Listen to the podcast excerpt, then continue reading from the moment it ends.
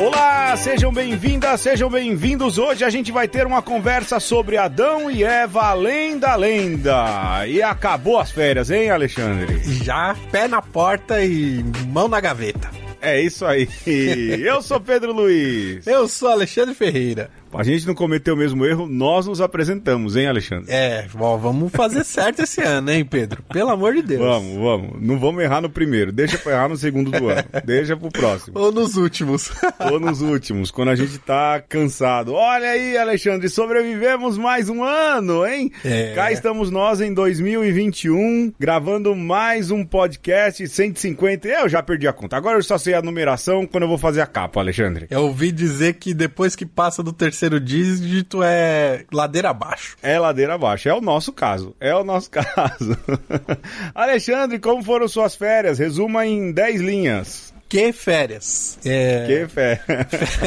férias do podcast, né? Porque.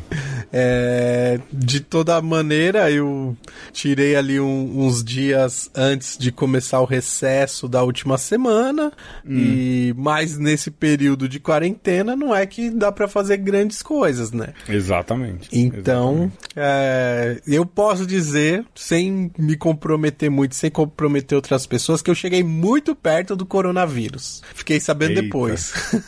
Eita, Alexandre, passou raspando. Passei raspando. Que Eita, sirva de lição todas as lições que a vida nos ensina. Isso é importante, isso é importante. Ah, minhas férias, na verdade, a firma lá não parou, né? Uhum. A firma não parou. É, a minha não é o calendário escolar, mas eu fui até o Mato Grosso do Sul, ver a família de Dona Patroa, que também é minha família. Claro. Ah, e assim, saíamos do carro para ir no banheiro, com medo do coronavírus, né? Sim. Voltamos e passamos aqui o resto, é isso. Sai de casa para trabalhar e voltar. E assim está as férias, mas agora voltamos de verdade ativa também no podcast. É isso.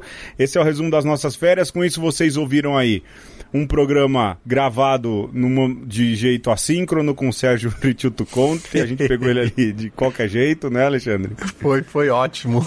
é, reprisamos uma live e aí a gente deu para você também um saborzinho do que é o programa dos patrões, o que eles recebem todo mês, um programa exclusivo, gravado de maneira assíncrona, que é como a gente consegue, que foi o programa da Fratelli Tutti. E agora estamos nós aqui no bom e velho jeito, né, Alexandre? É, do jeito que a gente gosta. Porque, olha, eu gosto do, do assíncrono porque, de certa maneira, a gente consegue até ser mais preciso, né, Pedro? Uhum. Mas essa coisa da divagação aqui, né, da, do papo que flui. Sim. É, a gente perde, né? E eu tava perde. com saudade, confesso. Não, eu também, sente falta, sente falta. Em casa aqui conversamos muito, e eu sei que aí você também tem uma com menina certeza. conversadeira, né? Ih, rapaz. Mas, de fato, o papo do podcast também faz falta, é uma, uma realidade, né? Alexandre, já que voltamos, e voltamos, Sim. assim, com tudo, vamos voltar, como sempre, com um jogo, e assim, Bora. o jogo é meu, e eu não tive tempo de preparar, então eu recorri ao bom e velho teste do BuzzFeed. Algumas coisas não mudam, não é, Alexandre? Sim. É, algumas. Ano novo e jogos velhos. Jogos velhos, jogos velhos.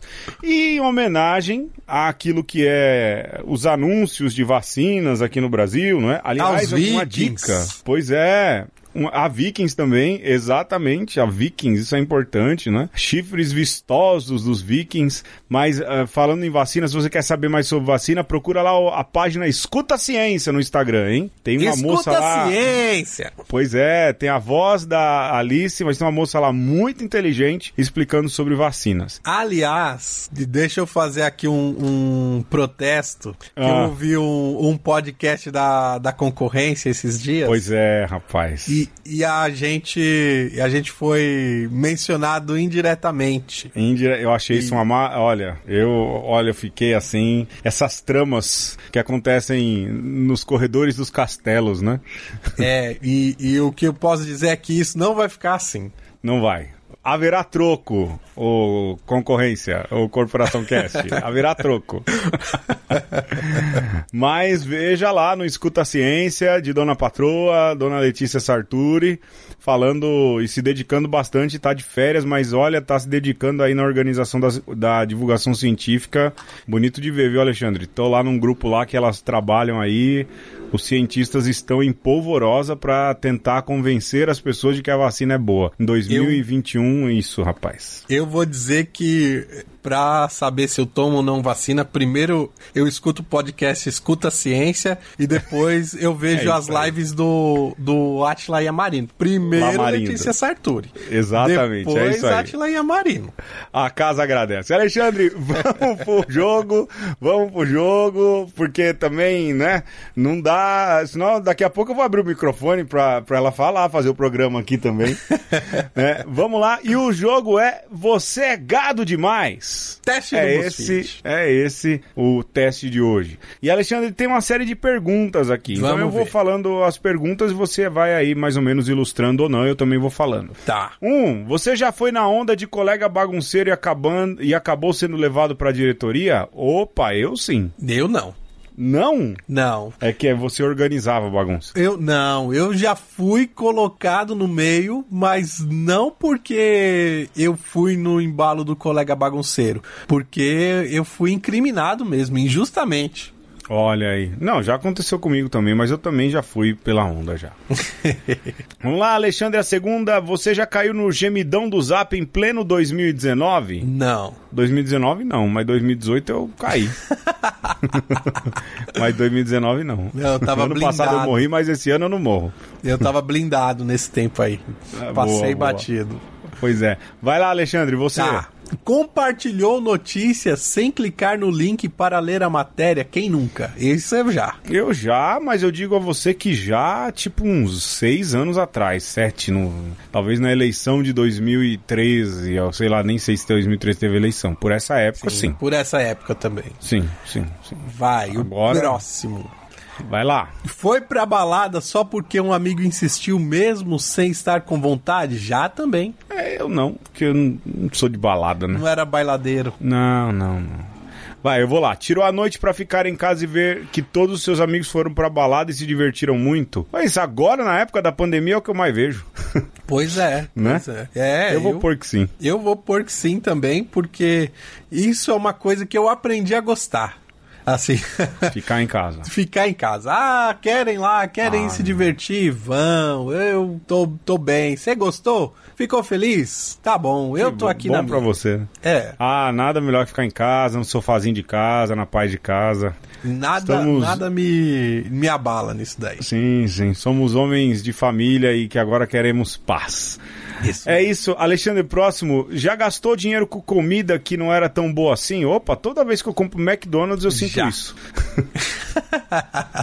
é um prazer e, um, e uma depressão. É, é, é, pegar a embalagem e falar, cara, eu não acredito que eu gastei dinheiro com isso. ah, eu já em outras circunstâncias também. Comida japonesa, por exemplo. É, é. Você vai rir de mim, Alexandre, mas as coisas mudam. É. Eu, eu encaro uma comida japonesa agora, dependendo qual for, viu? É, então, comida japonesa boa é boa. Mas comida é, japonesa então, que não é boa, não é boa. Ah, não é boa, não é boa, não é boa. Peixe ruim, né? É, ó, Vamos se o lá. peixe não tá fresquinho, é péssimo. É uma, é uma experiência horrorosa. Vamos lá, Alexandre. Mais um.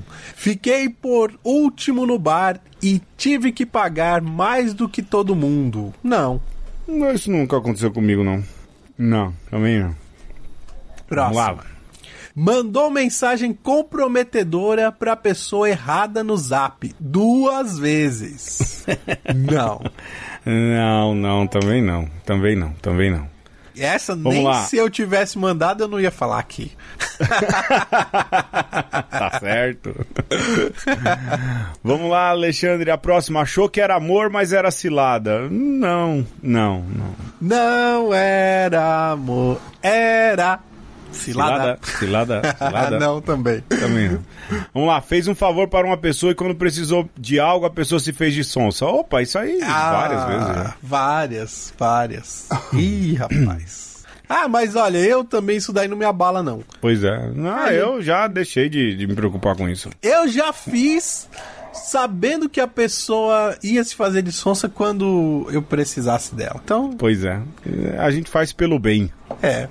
Vamos lá, vamos pra próxima. Deixou de comer o que queria no restaurante pra não gastar tanto, mas na hora de pagar, todo mundo decidiu dividir a conta por igual. Hum. Não. é, eu acho Eu que passei não também. Vamos lá, próxima. Viu todo mundo comentando sobre algo que estava passando na TV e não entendeu nada. Já. Novela. Novela. É. Muitas vezes. Muitas vezes. Novela, novela mexicana, quem é que entende? Ninguém. Novela da Globo também não entende. Novela. Ah, novela da Globo é Séries. fácil de entender. Essas séries loucas aí, não, não tem umas que nem tem ideia do que tá acontecendo. Vamos lá, recebeu um oi sumido. Olha, desde abril de vez em quando eu recebo, né? Ai, vai, Alexandre. Vamos. Deixou de sentar no ônibus caso chegasse alguém que precise, só pra um jovem sentar no lugar e te deixar de pé. Ah, jamais. Ah, não, eu já. Já passei por isso sim. Ah, eu mando o jovem levantar na hora. Opa! É o, É. é o, é o barraco que eu fico esperando, que eu fico ansiando pra poder arrumar. Vamos lá, Alexandre. Aliás, eu nem, nem espero o, o- o- eu levantar pra dar lugar. Quando eu vejo o jovem folgado, eu já vou lá intimar já. Já chega encostando. Meu Deus do céu, Alexandre. Se tornou tudo aquilo que a gente menos imaginava. Vamos lá. Próxima, pediu desculpas numa discussão mesmo sem ter culpa? Já. Já, também. aquilo, a, a gente quer paz. Sim. Ah, teve uma paixão não correspondida? Não. Ah, quando Não. era, quando era jovenzinho. Ah, sim, quando eu era jovenzinho por algum artista, não sei, talvez. Ah, eu quando era jovenzinho era uma, uma paixão a cada cinco minutos. Então era Eita. difícil corresponder todo mundo. Eita, nós. Tá bom. É, você sabe, cê sabe que eu escrevi uns poemas, né, Pedro? Até pras moças? Pras moças, com certeza. Então, eu não me apaixonei muito Cê- assim também. né? Você, você assiste Modern Family? Então, já, já vi. Sabe o Manny, aquele menininho gordinho? Você era tipo o Manny? Eu era o Manny, Nossa, Alexandre. só não era gordinho. Que vergonha. Você quer que eu corte isso na edição? Não. Não, eu era, eu era um adulto precoce. Boa. A última, Alexandre. Não percebeu que alguém estava mentindo pra você? Direto. Eu? Ixi, Fácil. essa não tem como escapar. Sim. Vamos lá, mostrando o resultado. Você Ah. marcou 10 de 17 nessa lista. Você é um gadinho, também conhecido como novilho demais. É, apareceu a foto do bezerrinho aqui pra mim também, 10 de 17. Olha aí. Ah, olha eu aí. eu fui, fui gado nesse sentido que eu acho que eu colei todas as suas. Ah, é? Alexandre, vamos pro tema que tá longo esse jogo. vamos, vamos. Então Deus infundiu-lhes a alma com um sopro, e com um outro os sentimentos nobres, puros e grandes. Nem parou nisso a misericórdia divina. Fez brotar um jardim de delícias e para ali os conduziu, investindo-os na posse de tudo. Um e outro caíram aos pés do Senhor, derramando lágrimas de gratidão. Vivereis aqui, disse-lhes o Senhor, e comereis de todos os frutos, menos o dessa árvore, que é a da ciência do bem e do mal. Adão e Eva ouviram submissos, e ficando sós, olharam um para o outro. Admirados, não pareciam os mesmos. Eva, antes que Deus lhe infundisse os bons sentimentos, cogitava de armar um laço a Adão. E Adão tinha ímpetos de espancá-la. Agora, porém, embebiam-se na contemplação um do outro ou na vista da natureza que era esplêndida. Nunca até então viram ares tão puros, nem águas tão frescas, nem flores tão lindas e cheirosas, nem o sol tinha para nenhuma outra parte as mesmas torrentes de claridade. E dando as mãos, percorreram tudo, a rir muito nos primeiros dias, porque até então não sabiam rir. Não tinham a sensação do tempo, não sentiam o peso da ociosidade, viviam da contemplação. De tarde iam ver morrer o sol e nascer a lua e contar as estrelas e raramente chegavam a mil. Dava-lhes o sono e dormiam como dois anjos. Naturalmente, o tinhoso ficou danado quando soube do caso. Não podia ir ao paraíso onde tudo lhe era avesso. Nem chegaria a lutar com o Senhor, mas ouvindo um rumor no chão entre as folhas secas, olhou e viu que era a serpente. Chamou-a alvoroçado. Vem cá, serpe, ferrasteiro, peçonha das peçonhas. Queres tu ser a embaixatriz de teu pai para reaver as obras de teu pai? A serpente fez com a cauda um gesto vago que parecia afirmativo.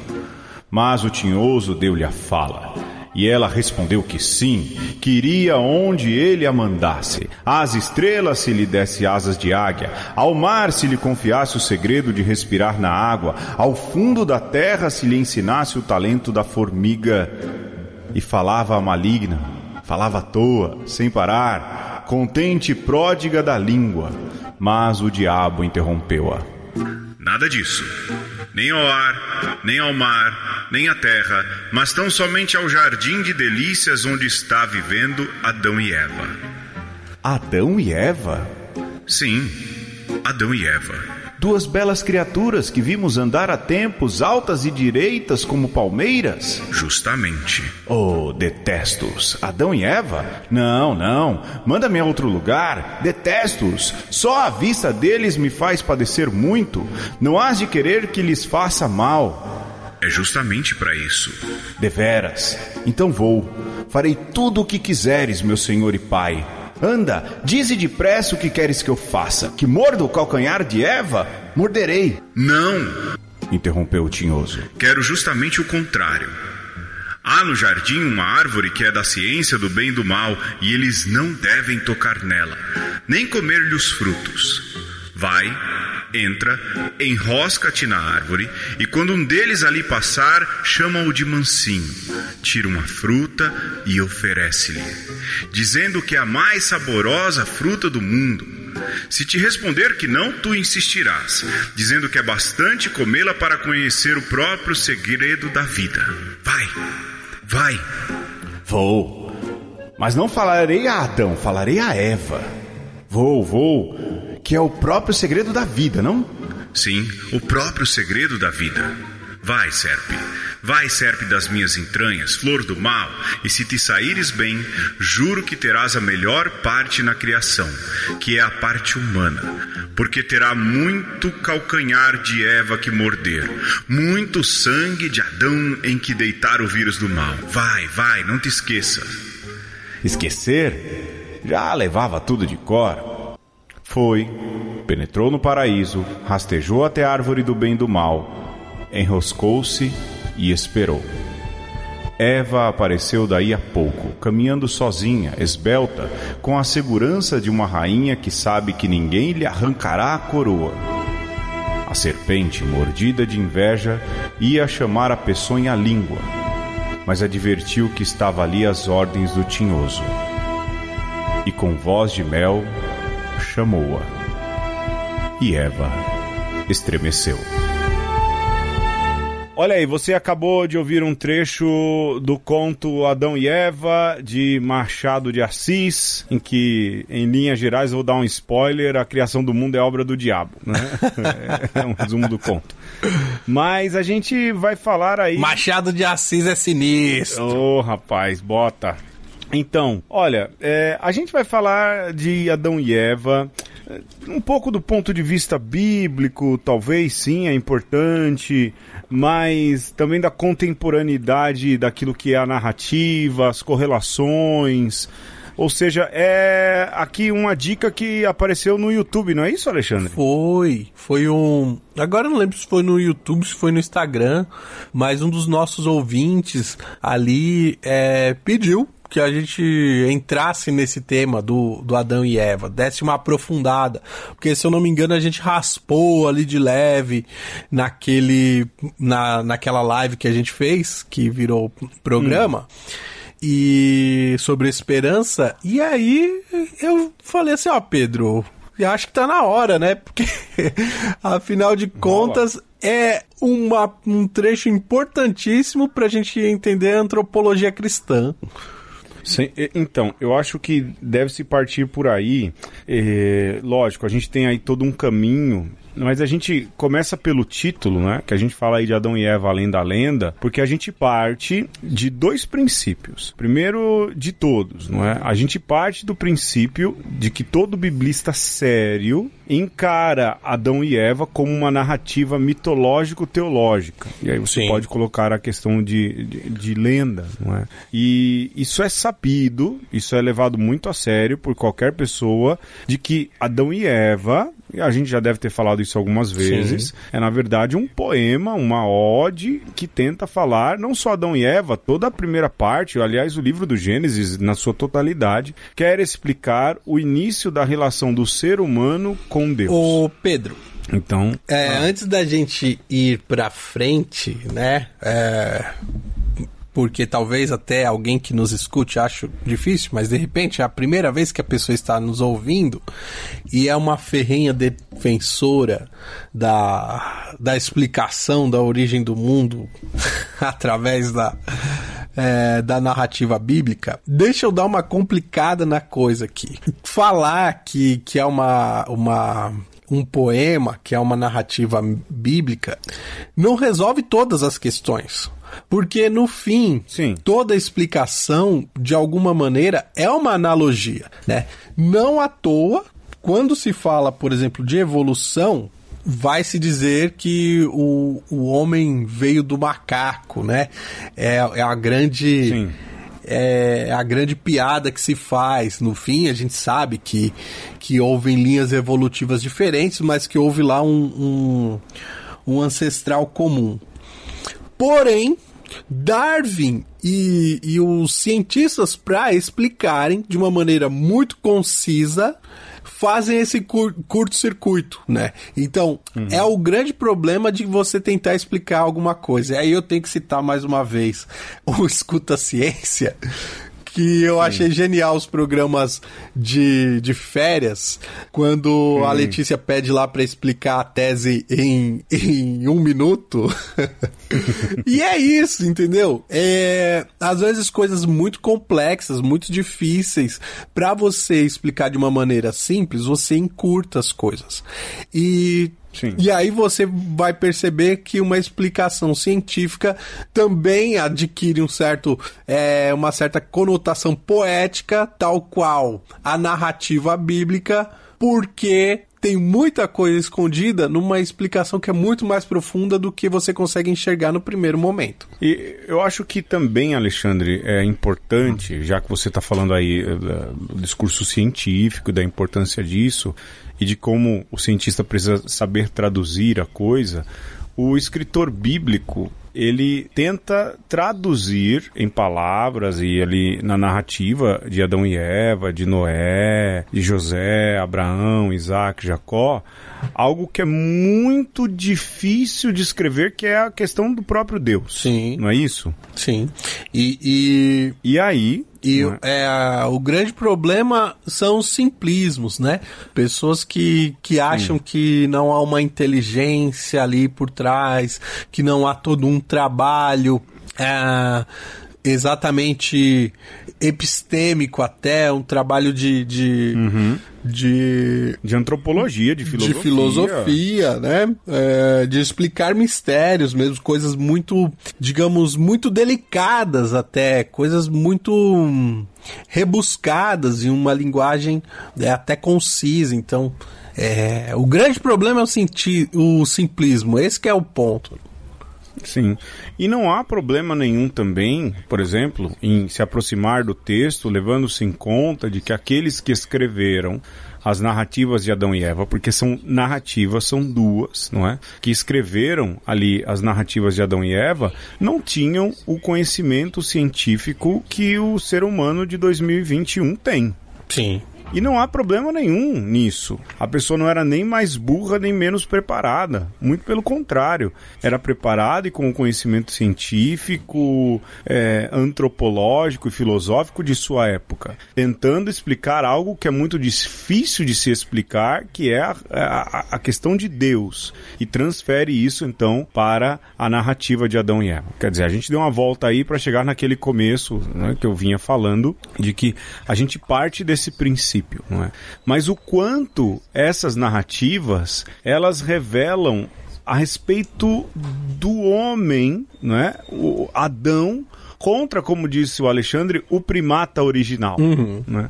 Porque, de fato, é, se você for ver dentro da narrativa, Aliás, aqui há algo já muito bonito. Eu tava lendo aí algo do André Venon, que é aquele biblista lá da escola de Louvain, né, que Sim. tem o livro O Homem Bíblico, e ele fala da questão de Adão e ele coloca Adão tem o nome Adamá ou da terra, não é? E é interessante que ele faz uma, uma análise, ele fala Adão tem o nome de alguém que vem da terra, porque o seu papel como imago de imagem semelhança de Eita. Deus é o quê? Servir a terra. Sim. Não é? É um papel de servir, de cuidar da terra. Então, esse humano da Bíblia, esse homem bíblico, esse ser humano bíblico, que tem imagem e semelhança do Criador, ele já nasce com uma designação. Olha só. É, diferente do, do, vai, do primata evolutivo que vai percebendo a sua, a, a sua designação e vai conhecendo a Deus conforme Deus vai se permitindo revelar. Mas no fim, essas histórias se cruzam. Você não acha que, tipo, o autor bíblico conta a história a partir da página 50? Cara, vamos supor? Ó, olha só, tem gente que acha ruim é, comparar o homem com o macaco. É, segundo esse biblista, então, é, Deus está comparando, ou o autor bíblico está comparando o homem com um vaso de barro. é, o Venom, né? E, e aí sim. tem toda uma base também lá da outra passagem bíblica onde Deus é o oleiro né? Qual que é o é Jeremias? Jeremias, Jeremias. Né? É, e, e, faz todo sentido, né? Porque porque um homem faz um um, um vaso, né? Para se servir desse barro, para se servir Sim. desse vaso, né, como um utensílio. Então, é, o homem feito da terra é um utensílio do, do Criador. E aí, se você pensar Sim. em termos de culturas primitivas, você vai ver que esse domínio do homem sobre a terra é o que funda a, a, a humanidade sedentária, né? O homem deixa de, sim. Ah, sim. deixa de ser é, nômade. nômade. quando ele começa a dominar a terra, né? Então, quem é, é isso é interessantíssimo, né? Quem fez o, o homem, né? É o, a terra ou o, quem, quem domesticou quem, né? Foi a terra que domesticou Sim, terra o homem ou o homem, homem que domesticou a terra. a terra? Isso é fantástico. E se você levar em conta de que essas narrativas míticas, de novo, vamos usar esse termo, né? elas, elas começaram a ser organizadas a partir do momento em que o homem assenta lugar, né? Sim. Porque, por exemplo, a descrição do Jardim do Éden é claramente, uh, onde estão localizados Adão e Eva, é claramente uma descrição geográfica ali entre o Tigres e o Eufrates, é, e desse assentamento uh, geográfico e de como essas narrativas começam a surgir a partir do momento que o homem para um pouco, senta um pouco, né? Senta, descansa, para um pouco, que aí você consegue pensar, elaborar um pensamento. É, então, eu... Adão, Adamá da terra, ele é da terra, do homem que está sentar, assentado melhor dizendo, uhum. e mais ainda, ele é um servidor da terra, segundo o André Venan. É interessante, Alexandre, que o André, fazer um parêntese aqui, o André uhum. Venan escreveu esse livro O Homem Bíblico e eu fui dar uma procurada né, na internet. Uhum. E aí tem o livro O Homem Bíblico, que é um livro que não tem nada a ver com o do André Venan. É ensinando o homem a ser o macho da Bíblia, é, em linhas gerais. Né? Não é esse livro, hein, pessoal? Procurem André Venan da Loyola. Esse é o livro que falamos. Mas que coloca Adão como um servidor da terra. E por que, que a, o, o André Venan coloca Adão como um servidor da terra? Porque ele já faz uma leitura cristológica. Claro. Porque quem é Jesus se não o servidor da humanidade? Que nasce de dentro da humanidade para servir a humanidade. E coloca: é. Adão nasce da terra para servir a terra, para servir a criação. Isso é uma, uma virada de interpretação muito interessante. É, e, porque eu já vi muita gente ler Adão e Eva falando, não, Deus mandou dominar. Tá lá, tá escrito que Deus mandou dominar. Mas hum. com uma leitura mais cristológica, talvez Deus tenha mandado servir, cuidar. É, ou, uma, uma leitura mais laudato si. É, eu, eu nunca, quer dizer, de uns tempos pra cá eu não consigo ler dominar nesse sentido de que é, as, as coisas estão a à mercê do homem, né? Na minha cabeça, sempre que eu leio a narrativa bíblica, é o, o homem foi criado com uma função, né? que inclusive ela é muito importante se você for pensar é, do ponto de vista epistêmico, né? Eu, eu vou falar epistêmico aqui, né? Porque é um termo filosófico e epistemologia, epistêmico tem a ver com como se conhece as coisas, né? Como se chega no conhecimento. É, e olha só, qual é a missão que Deus dá para o homem, né?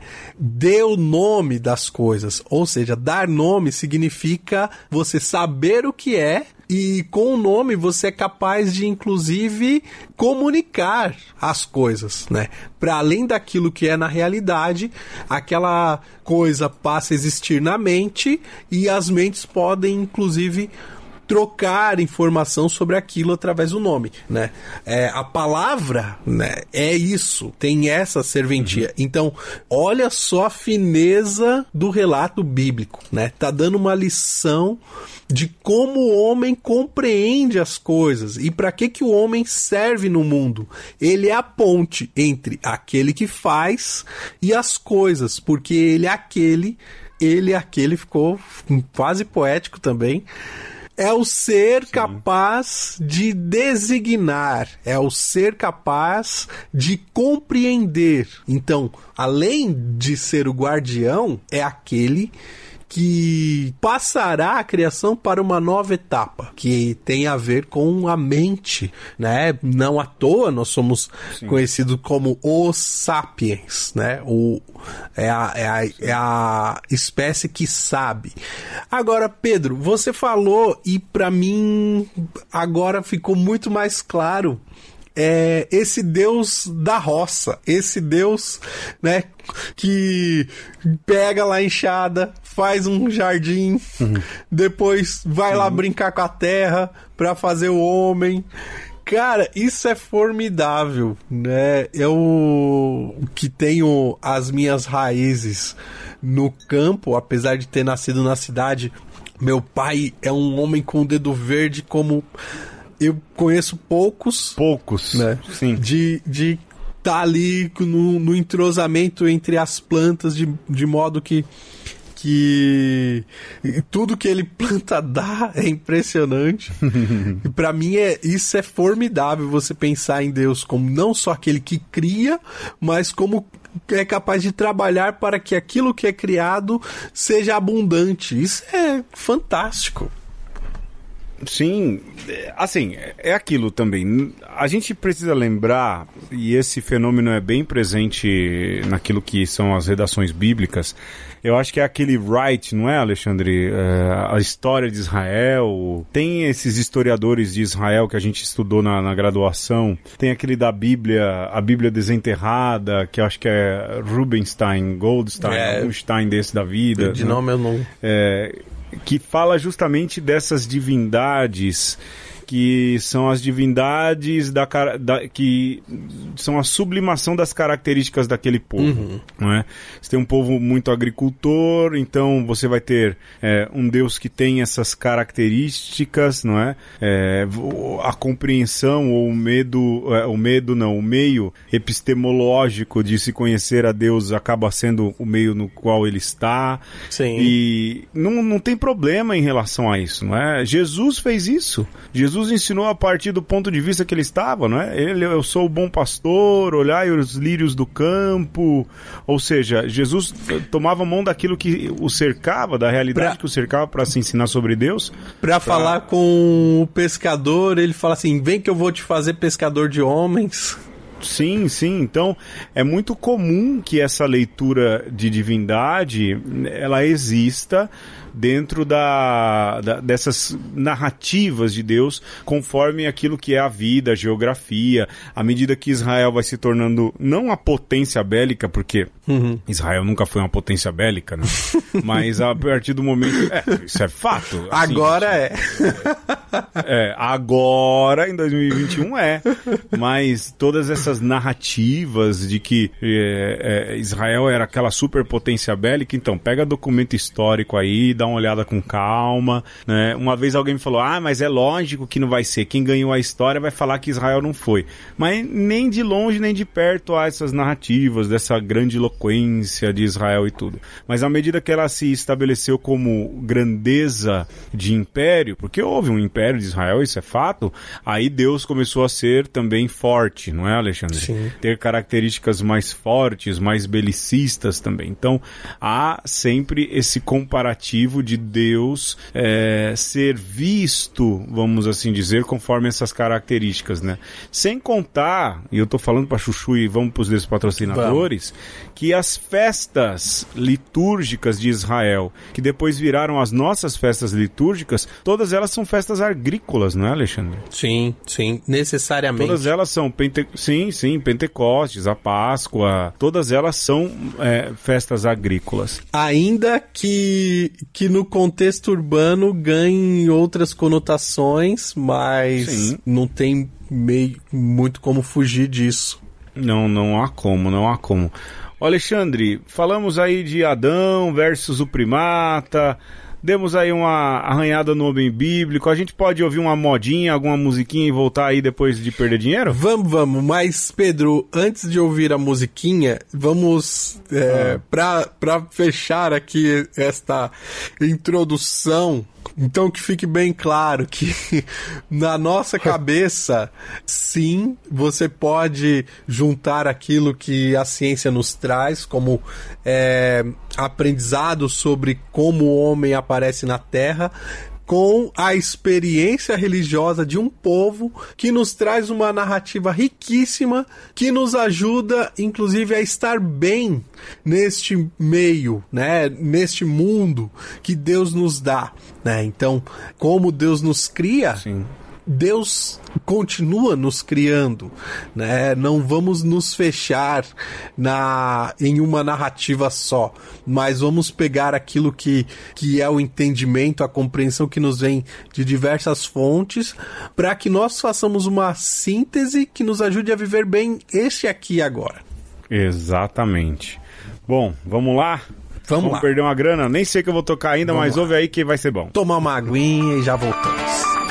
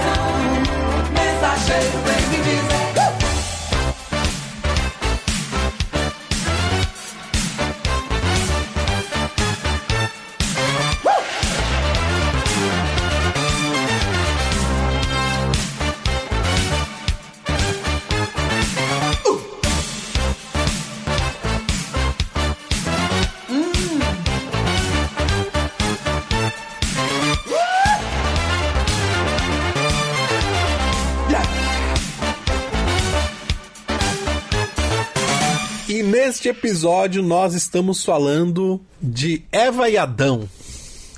Por que não colocar Eva na frente, não é mesmo? E estamos falando aí de como a narrativa bíblica nos impacta também, porque afinal de contas nós somos apaixonados pela palavra de Deus e, e certamente é, tem muita coisa para falarmos e nos encantarmos com essa narrativa, né, Pedro? Sim, sim, sem dúvidas, sem dúvidas. Sobretudo naquilo que diz respeito, e aí também a gente volta para a questão da contemporaneidade dessa narrativa, né, Alexandre? Porque ela continua sendo muito contemporânea. Naquilo que a gente falou, não é? De que o ser humano, aí a gente falou só de Adão, da narrativa em que Adão vem primeiro, não é? Porque são duas narrativas diferentes, mas que Adão é um servidor, ou seja, é aquele que precisa cuidar, e a gente vive num planeta que está tão descuidado, a gente vê o aquecimento global, tantas as coisas, isso mostra a atualidade desse tempo, né? Nós não somos donos do Fala um planeta, pouco dessas duas narrativas aí, Pedro, que talvez nem todo mundo en- tenha percebido isso.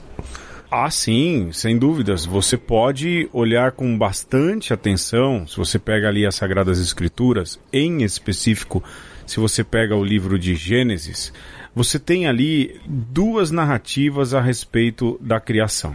A primeira delas, não é, em que Deus aparece como um grande construtor, você vê Deus criando no sexto dia, no capítulo 1, no versículo 27, você vê Deus criando ali como o pináculo da criação, não é? O ser humano à sua imagem.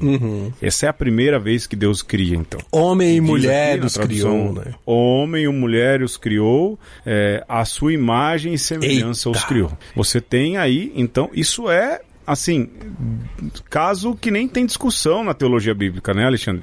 Ninguém, é, é um caso superado, ninguém estuda mais isso assim para dizer é ou não é, não é?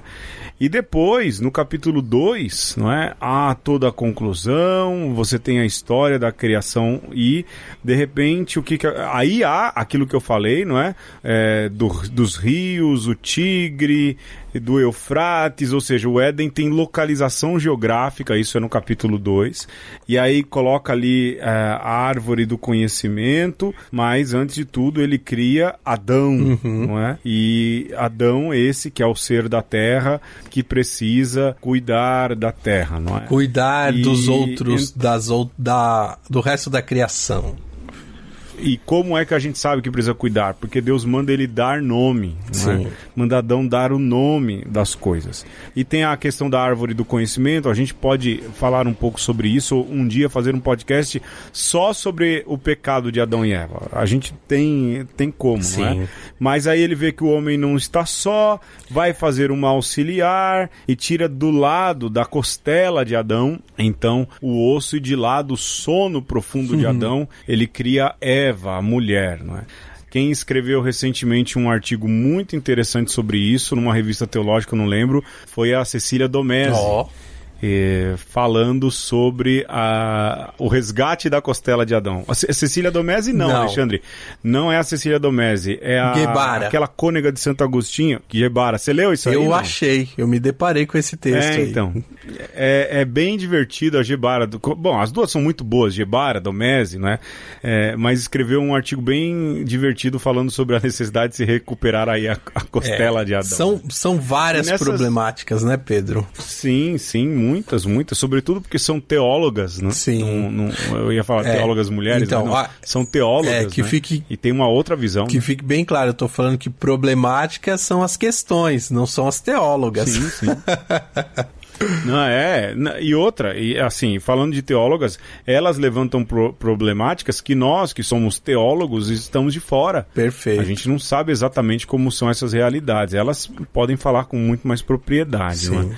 Mas essas duas narrativas eh, que depois desembocam aí na história da serpente, que é um pouco uma, a- vamos assim dizer, uma alusão à sabedoria humana, ou à esperteza humana. O professor Matias Grenzer fala muito disso, né? Que a, a serpente é ali um- uma, uma síntese da sabedoria humana, de que tudo isso é, fala dessa relação. Nas- Ser humano, imagem e semelhança do Criador, que cai pela própria arrogância. É, depois tem o jogo de empurra-empurra de Adão e Eva, isso também não vem ao caso.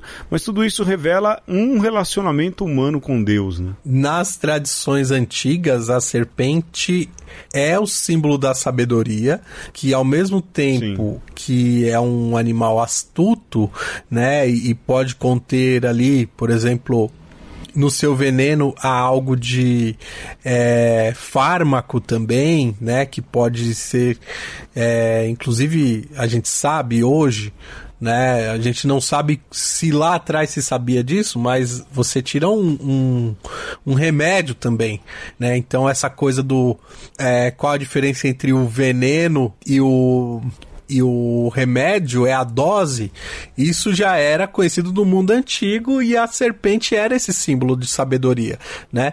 É interessantíssimo você pensar que Adão, ele está dor, dormente, né? Adormecido é, para que Eva surja. Então você vai vendo que nessas leituras ou é, nesse encaminhar das coisas da narrativa do, do segundo capítulo de Gênesis, você tem um Adão que no primeiro momento ele se sente inigualável, né? Ele olha para para toda a criação e, e percebe que puxa vida, eu sou a última bolacha do pacote mesmo, né? E Deus fala assim, é, não tem jeito não, o homem sozinho não vai dar certo. É, e aí a- aparece esse Adão adormecido. Talvez esse Adão já estivesse adormecido quando ele constata isso, que, que ele é inigualável. É, porém, Talvez o sono de Adão seja o seu egoísmo, A sua ignorância. solitude, né? Uhum. E exato, é- a palavra egoísmo eu acho que cabe muito bem. E também a gente tem, não pode esquecer que fala assim: "Ah, porque Deus criou Adão e depois criou Eva". Bem, se a gente for olhar a coisa mesmo numa sequência da- das, dos acontecimentos, é, Adão e Eva era uma realidade só, né? Tanto que alguns místicos. Na cronologia, sim, sim. Alguns místicos vão dizer que o Adão primordial é um ser andrógeno. Ele é homem e uhum. mulher. Que o que Deus faz é, na verdade, separar essas duas realidades, né? De modo que é, a própria palavra é, auxiliar ela tem que ser bem compreendida. Se você entende lá que Adão é o auxiliar do, da criação, né, para isso que Deus criou, você vai entender então por que que Eva pode ser chamada também de auxiliar sem demérito ao gênero feminino né? Se você acha que o homem é o dominador, lá no caso dos, dos outros seres, e, agora quer chamar a mulher de, de auxiliar, então você está sendo desonesto intelectualmente no próprio texto. Sim, naquilo que é a construção do próprio é, texto. É, na né? interpretação e, do texto, né? Sim, sim. E outra, né? Assim, vai na cronologia, se você vai ler como uma história, como eu já falei aqui do Jack Miles, né? que faz uma interpretação como se fosse uma história, na cronologia, na primeira parte, no primeiro capítulo, Deus cria homem e mulher à sua imagem e semelhança, Exatamente. homem e mulher ele o criou. É, então, só na outra narrativa, feita por um outro conjunto de autores, e aí há uma redação final de Gênesis, isso também é um assunto que talvez a gente possa falar depois com mais calma, não é? Essas escolas, já vista, Eloísta, essas questões todas. É, mas ali, então, você vê primeiro o, o, ser humano surgir no gênero masculino e no gênero feminino. E mesmo que você use a imagem de Adão, ou a narrativa de Adão para hierarquizar, ainda há uma leitura muito bonita feita aí é, é, em muitos momentos de que o osso que sai de Adão é um osso da lateral, hum. nem do pé, nem da cabeça, justamente porque a, a mulher deve caminhar lado ah. a lado. E por mais que a narrativa né, da queda de Adão e Eva, ou do pecado de Adão e Eva, ela coloque um pouco na conta de Eva, não é? A narrativa ela é toda construída para mostrar o quê? Que os dois pecaram juntos. Hum e que as causas do pecado é a, vai justamente aí, né? Adão empurra para Eva, Eva empurra para a serpente, mostra essa dinâmica aí do pecado em que ninguém assume de verdade o que faz. Olha, Pedro, mas acontece junto. É, para mim sempre incomodou essa coisa da costela. Rapaz, mas podia tirar qualquer parte do homem, por que a costela? E estudando para esse nosso episódio hoje, eu achei algumas coisas interessantes, cara. Assim, primeiro que, por exemplo, a costela, ela está intimamente ligada ao, ao coração. E então, se você pensar que de alguma maneira tirar um osso da costela é fragilizar um pouco esse homem, deixar esse homem um pouco mais de coração aberto, isso é um, um ganho para o gênero masculino, se você pensar por que existe um contraponto aí à masculinidade, né? Exatamente para que a gente possa reconhecer essa vulnerabilidade o texto bíblico nos dá essa. É, nos, por, nos permite essa interpretação. Só que aí a coisa, a trama se adensa, Pedro. Tem também, assim, nessa dobradinha ou nessa interdisciplinariedade entre biologia e teologia, tem gente que propõe que Tesla, que é a palavra hebraica para costela, neste contexto de, de, de Gênese, na antiguidade servia também para designar um osso chamado báculo, que, hum. que é chamado o osso do pênis, que existe em outros primatas, em outros mamíferos, mas não existe no ser humano, né? Então dá para entender que os homens das culturas primitivas conheciam o esqueleto, por exemplo, de um macaco, mas também conhecia o esqueleto de um gato, sabia que tinha um ossinho ali na, é, no início do pênis, né, do, do macho do, dos mamíferos, e que no homem isso não tinha, né? E pra quê? Ah, e aqui a gente sabe disso, e talvez o, os, os homens daquele tempo não sabiam. Mas a gente nem pode dizer que eles não sabiam, né? Pela distância do tempo. Mas você sabe por que, que o ser humano perdeu, Pedro, esse osso? Por quê? Porque num grupo de animal poligâmico, onde o macho tem que se relacionar com muitas mulheres e tem que oferecer uma relação sexual de maior qualidade, com mais duração, esse osso era importante. Na medida de que o ser humano foi se tornando monogâmico, o osso deixou de ser importante. Né? Puxa E vida. olha só, se você pensar nesse, nesse lado da, da fragilidade do homem e como, de alguma maneira, a mulher vem nesse sentido de mostrar que esse homem que é frágil, ele não precisa estar só, porque ele pode, inclusive, é, se complementar com outras pessoas, e aqui a gente nem precisa entrar nessa questão do gênero, começa a fazer sentido. Você quer ver outra coisa interessante que essa palavra nos dá para viajar bastante? Vai. Tesla tem uma raiz semântica é, muito parecida com Tetzlen, que é a palavra hebraica para imagem. Então, lá no final do primeiro capítulo a gente tem faça, façamos o homem a nossa imagem e semelhança. Agora, é, a mulher é feita da costela, Tetzlem e Tetzlá. Só que, olha só, como o bagulho é louco. Imagem, daí por diante, é algo depreciativo no Antigo Testamento, né? En- Então, é, não faça a, a deuses a, a sua imagem, né? Não faça imagens de Deus. É, então, a imagem, ela tem um quê de é igual, mas não é a mesma coisa. Do ponto de vista, seja do, do, do imago Dei, né? Seja do ponto de vista da idolatria. Só que ser imagem de Deus demonstra de novo essa fragilidade que é o homem.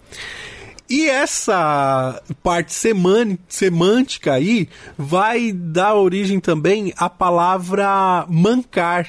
Né? Tetzlá vai dar origem à palavra mancar, porque quem manca, ele vai para um lado. Né? Então, quando você vê lá, por exemplo, que o Jacó lutou com o anjo e depois ele sai coxo, é porque, Sim. é porque ele tá mancando de um lado. E a palavra usada é essa, muito semelhante à palavra da costela. Então, é, a costela está do lado, aquele que manca é aquele que vai para um lado. Não à toa que Jesus cura um coxo para dizer que bota esse homem Sim. do, do jeito certo, né? Isso corrobora essa ideia de que o homem por si, ele é frágil. Ele manca, Sim. ele vai pro lado errado e que Ele peca. ele peca e que quando Deus cria a mulher a partir de Tetzlá, ele tá tirando da fragilidade do homem a sua força. Então, a mulher é a força do homem, né? Como uma subversão daquilo que seria é, algo ruim no homem, Deus faz uma coisa boa. Sim. Alexandre, é, depois eu acho que é importante, já que a gente coloca aí homem e mulher aqui, não é? A gente não. Acho que deveria não segurar muito no gênero, acho que não é a hora, não é? Mas lembrar ali de duas coisas muito importantes, eh, que é, primeiro, a questão da equidade, fechar aí isso, não é? Sim. é, de que há equidade entre homem e mulher, e mais ainda, e João Paulo II, naquela Mulheres Dignitatem, que é uma carta sobre a mulher, fala sobre isso, a questão da complementaridade, não é? de que homem e mulher se complementam, É, quer dizer, não se hierarquizam, não é um maior que o outro, não é? E aí, dentro disso tudo que o Alexandre acabou de falar, da questão do osso e da mulher que não deixa o homem cair, ou seja, de caminhar ao lado, é, essa ideia é ainda mais enriquecida, não é? Mas, Alexandre, eu acho que é já meio que caminhando também pro final, olha a hora aí, Sim. né? a gente precisa entender aquilo que é o tema original também, né? que é justamente o quanto Adão e Eva revela esta relação do homem com Deus. Vai, do homem que tem consciência de que é criado e que depois eh, vai caindo e à medida que cai não assume o próprio erro, paga com as consequências. Aí também tem Caim, Abel, não é? Há uma série de coisas, mas do quanto essas narrativas e sobretudo Adão e Eva, elas revelam a sabedoria de um ser que dá conta ou se dá conta da divindade e de que perdeu um paraíso por conta das suas Sim. ações. Eu acho que é, essa leitura ela precisa ser evidenciada e na verdade essa deveria ser ou esse deveria ser o modo de se enxergar essa narrativa de Adão e Eva. É, né? é o, é o drama de que você é imagem e semelhança e você não se dá conta disso. E aí, toda vez que você tenta chegar perto de Deus, você vai pela via errada, né? Ao invés de reconhecer essa sua dignidade, né, que está no, no, no, na sua própria essência do que você é, é, né, você faz o contrário. Você quer porque quer estar no lugar de Deus. E aí você peca, e aí você erra, e aí você faz as coisas todas pela prepotência e pela ânsia, pela ganância do poder e se ferra. É, então, a, a saga dos filhos de Adão ela é muito dramática em todo o Antigo Testamento, porque parece que é isso. Depois lá de que, de que Deus fez o homem e a mulher a sua imagem e semelhança, a gente nunca mais conseguiu vislumbrar o que de fato é isso. Até a vinda de Cristo. Né? Aí Cristo revela de novo a face de Deus para o humano e parece que bota as coisas nos seus devidos lugares para aqueles também que abraçam o projeto de Cristo, né? Isso é muito muito louco também, porque para alguns continua velado, né? O drama continua. É, e a encarnação do Verbo, né, o Jesus Cristo, permite com que a gente faça esse tipo de leitura de Adão e Eva. É lógico que se você pega uma leitura judaica, uma leitura rabínica, e eu já estive diante de rabinos que fazem uma interpretação desse texto, a base é a mesma. Né? Uhum, a base sim. é a mesma, daquilo que a gente tratou lá no começo do programa. Mas a gente consegue olhar uh, num sentido muito mais amplo, ou com um texto muito mais iluminado, porque essa luz que ilumina esse texto é o próprio Jesus Cristo.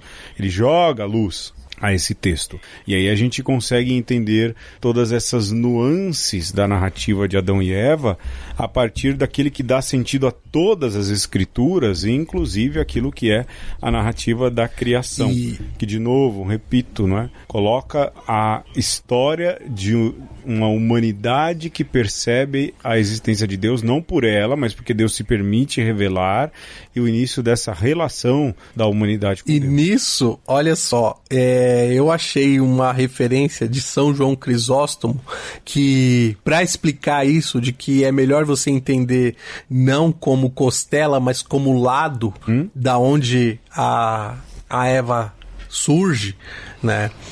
Ou a criação da, do sexo, a, a, a diferenciação de homem e mulher, ele utiliza é, o Cristo que tem o seu lado aberto na cruz, né?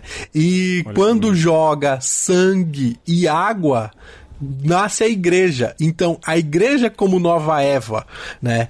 E Olha só, hein? e aí, cara, assim, você percebe que a igreja é auxiliar de Cristo, ao mesmo tempo é a imagem de Cristo na terra, o mistério de Cristo continua. é, na sua igreja, né? Depois São Paulo vai falar que Cristo é a cabeça e a igreja é o corpo, né? É um corte em vez de ser na vertical, é no pescoço.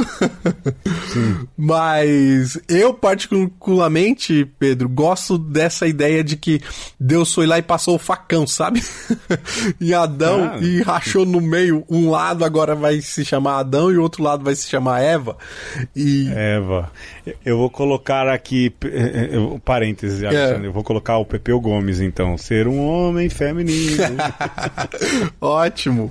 E para dizer que essa coisa da complementariedade não significa que você não, não é inteiro por si só enquanto indivíduo, mas que você tem essa abertura para que o outro possa te complementar de alguma maneira, né? Que você não é difícil, mas eu sempre volto lá na frase do poetinha, né? É fundamental é mesmo amor, porque é impossível ser feliz Sim. sozinho.